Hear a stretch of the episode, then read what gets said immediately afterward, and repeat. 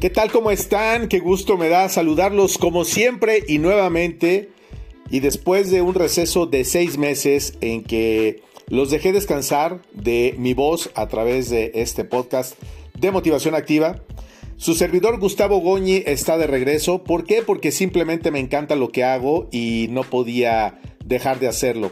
Pero hay momentos en los que hay que detenerse un poco, tal como fue el título de el último capítulo de la quinta temporada, donde decía, hasta aquí llegamos, sí, hasta aquí llegamos, pero justamente en ese momento. Seis meses después estoy de regreso y quiero decirles que para mí es eh, un gusto enorme, sobre todo por la posibilidad que tengo de volver a estar en contacto con ustedes.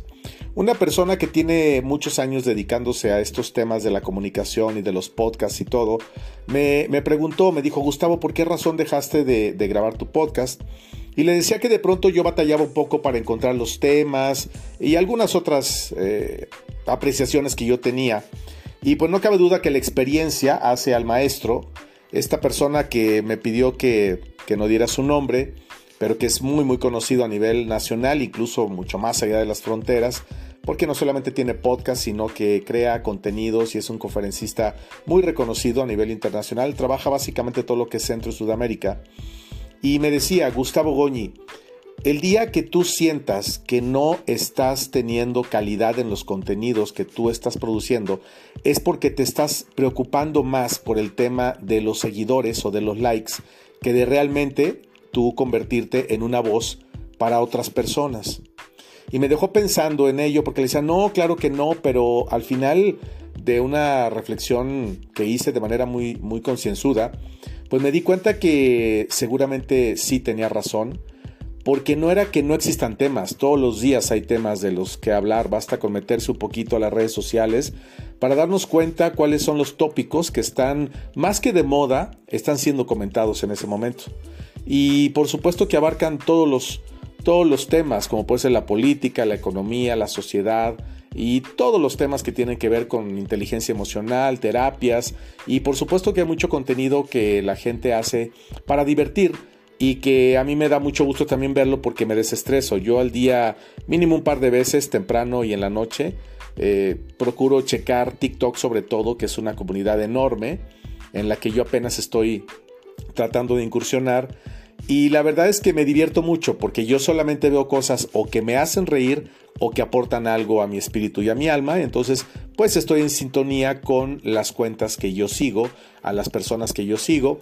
Otras pues nada más las veo, me da mucha risa o me preocupo, me enojo, etc. Pero de verdad que de un tiempo a la fecha solamente me dedico a ver aquello que me causa a mí eh, gratitud, que me causa una sonrisa, que, que, me genera eh, vibraciones eh, positivas, porque estoy totalmente convencido que los seres humanos en la actualidad, al estar tan inmersos en el tema de las redes sociales, pues nos encontramos muy extraviados.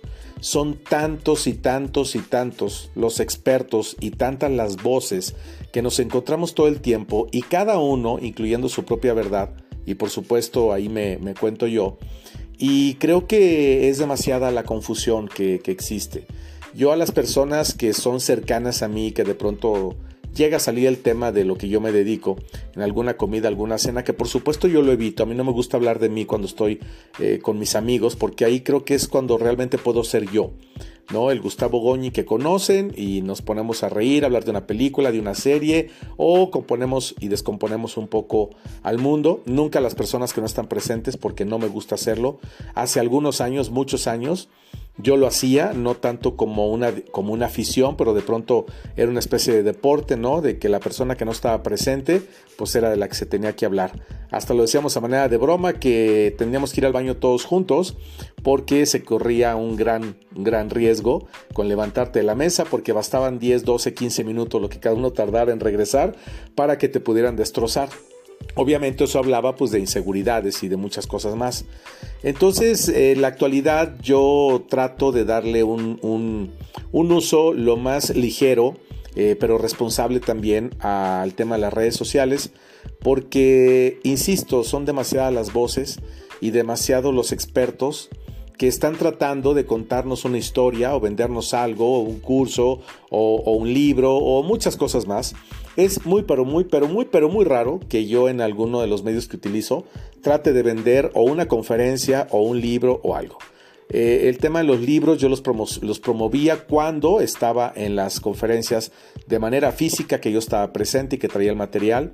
A mí me parece un poco abusivo que tú estás dando un consejo o estás tratando de orientar a la gente y que al final le invitas a que se inscriba a un curso de tal y de tal y de tal.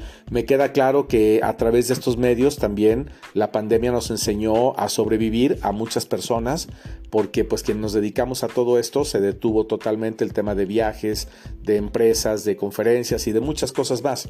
No es que yo critique que la gente cobre oferte o algo, pero es un poco cansado que si tú estás siguiendo a alguien y de pronto todos los días tiene un mensaje, al final todos los días te quiera vender forzosamente algo que te está vendiendo como maravilloso y como único para bajar de peso, para vender, para ser el mejor coach del mundo y muchas otras cosas más. Yo creo que lo mejor es que cuando una persona ya te sigue y está en tus redes sociales y entra a tus redes sociales, pues eventualmente tú hagas alguna publicación y que a la persona que le interese, pues en todo caso le dé clic o te pida información, pero yo respeto la forma en la que cada quien se oferta o se vende. Pero volviendo un poquito al tema de lo de este amigo y pensando yo que efectivamente, más que tratar de encontrar un tema, lo que voy a hacer es hablar de lo que a mí me encanta.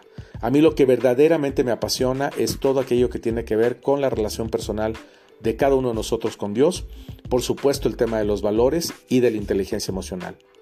Creo que puede haber una interrelación entre, entre estos tres puntos Dios, la inteligencia emocional y por supuesto todo lo que tiene que ver con nuestro día a día que está muy ligado al tema del miedo, del enojo, del coraje, del fracaso y de tantas y tantas cosas que son las que estamos viendo de manera permanente a través de las noticias y de todo aquello que se genera en las redes sociales.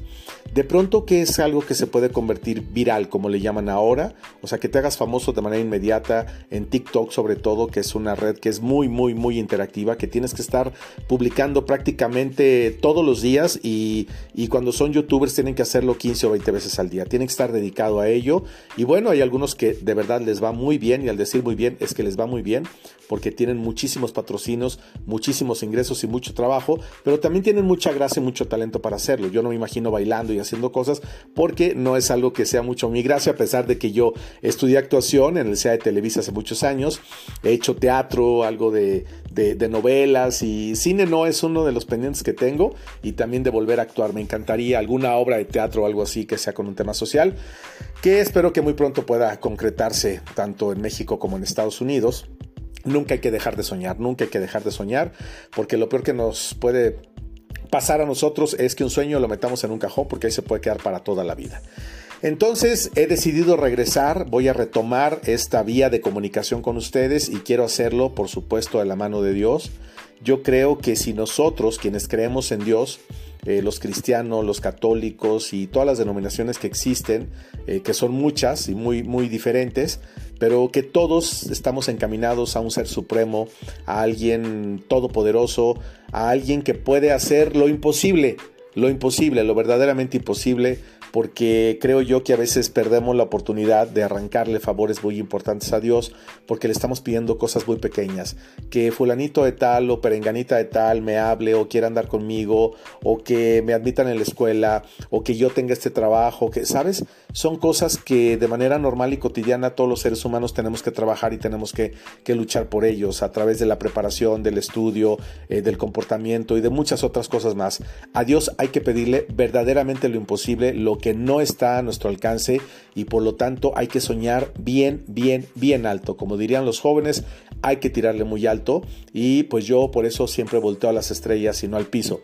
Al piso solamente volteo para no tropezarme, para no caerme en alguna en algún hoyo o algo que de pronto hay en las calles y más bien la vista siempre la tengo fijada en el cielo, en lo alto y mi corazón está en sincronía con el corazón de Dios y trato todos los días de, hacer lo mejor que puedo para agradarlo, no porque tenga que hacerlo, porque Dios me ama profundamente como te ama a ti y como ama a todo el mundo y te digo algo, ama más todavía a las personas que no lo quieren, que no lo conocen o que están lejos de él. Es como paradójico, ¿no? Porque uno pensaría que a los que hacen un esfuerzo, se portan bien o son buenos, Dios los ama más. Por supuesto que los ama, pero Él tiene muchas más ganas de amar a los que están solos, a los que están tristes, los que están abandonados, los que están descartados, como diría el Papa Francisco. Y bueno, pues mi idea es que podamos reflexionar cada semana con un capítulo, con un episodio nuevo de este podcast de motivación activa de Gustavo Goñi, tu servidor, tu amigo, eh, a ti que me sigues. Eh, son, no recuerdo si 12 o 14 países en los que ya tenemos audiencia. Y también dije, bueno, no voy a dejar perder esta audiencia, no tanto por el, el tema del número de seguidores o algo así, sino porque si es gente que de manera regular estaba pendiente de mis publicaciones, es porque a lo mejor les podía servir algo de lo que yo les compartía. Yo siempre le digo a la gente, pongan en duda absolutamente todo de todo el mundo y me incluye a mí. No porque lo diga yo o porque lo diga quien lo diga, aun cuando aparentemente tenga mucha autoridad moral y lo entrecomillo, nosotros tengamos que creer a pie juntillas. Todo es algo que a, mí mi mamá siempre me decía. Tú tienes que ponerle el signo de interrogación a todo, la duda siempre a todo lo que te digan las personas, menos a Dios. Siempre créele a Dios y no le creas totalmente a las personas porque los seres humanos tendemos por naturaleza a fallar. Palabras sabias de mi madre que se me han quedado presentes, más aún a partir de que ella, de que ella se fue. Entonces, bueno, vamos a hablar acerca de todos estos temas, pero siempre que estén en sintonía con el tema de Dios, de los valores y de la inteligencia emocional. Estoy de regreso, te mando un abrazo enorme, estemos pendientes unos de otros porque pues Gustavo Goñi ha vuelto al podcast. Que Dios los bendiga, paz y bien para todos ustedes siempre. Hasta pronto.